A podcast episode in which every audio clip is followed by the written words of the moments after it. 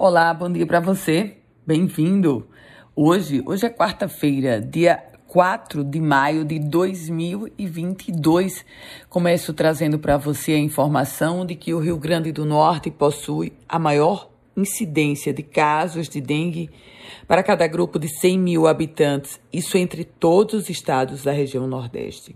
Os dados constam no Boletim Epidemiológico da Secretaria de Vigilância em Saúde, que é um órgão vinculado ao Ministério da Saúde. O documento se refere no recorte de 2 de janeiro até o finalzinho do mês de abril e faz referência a notificações sobre dengue e chikungunya. Trago informações agora sobre o, a política.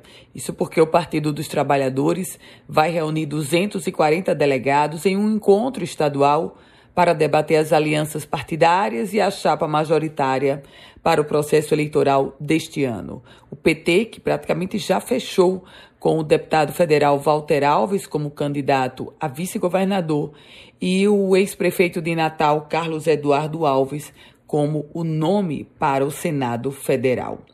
Polícia. A polícia encontrou um laboratório com cerca de 300 pés de maconha e prendeu cinco pessoas. Isso foi na Zona Sul de Natal. Delegacia especializada em narcóticos encontrou um laboratório para a produção de maconha e apreendeu cerca de 300 pés da droga no bairro de Ponta Negra, zona sul da capital. Essa produção era feita em duas casas alugadas na rua Praia dos Coqueiros. De acordo com a própria delegacia, o local é considerado um laboratório por abarcar todas as fases da produção da droga, desde o plantio até a embalagem.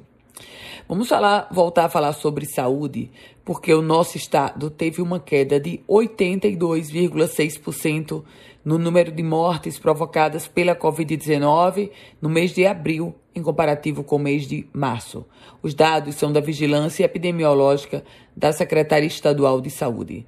De acordo com a pasta, oito pessoas morreram em abril vítimas da doença. Em março, foram 46. Minha gente, mais de um milhão de potiguares estão inadimplentes. Quem afirma isso é a Serasa Experian. Mais de um milhão de potiguares estão inadimplentes e acumulam dívidas que somam mais de 3 bilhões e 700 milhões de reais.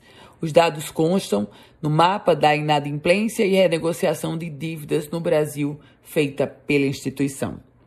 Termina hoje, termina hoje o prazo para regularização da situação eleitoral e assim você poder votar no processo deste ano. E uma última informação de que o início do funcionamento da operação da nova estação Cajupiranga em Parnamirim, ela está marcada para a próxima terça-feira, dia 10. Com as primeiras notícias do dia, Ana Ruth Dantas. Quer compartilhar esse boletim? Fique à vontade. Quer começar a receber esse boletim? Então manda uma mensagem para mim. 987 16 8787. A você, um ótimo dia.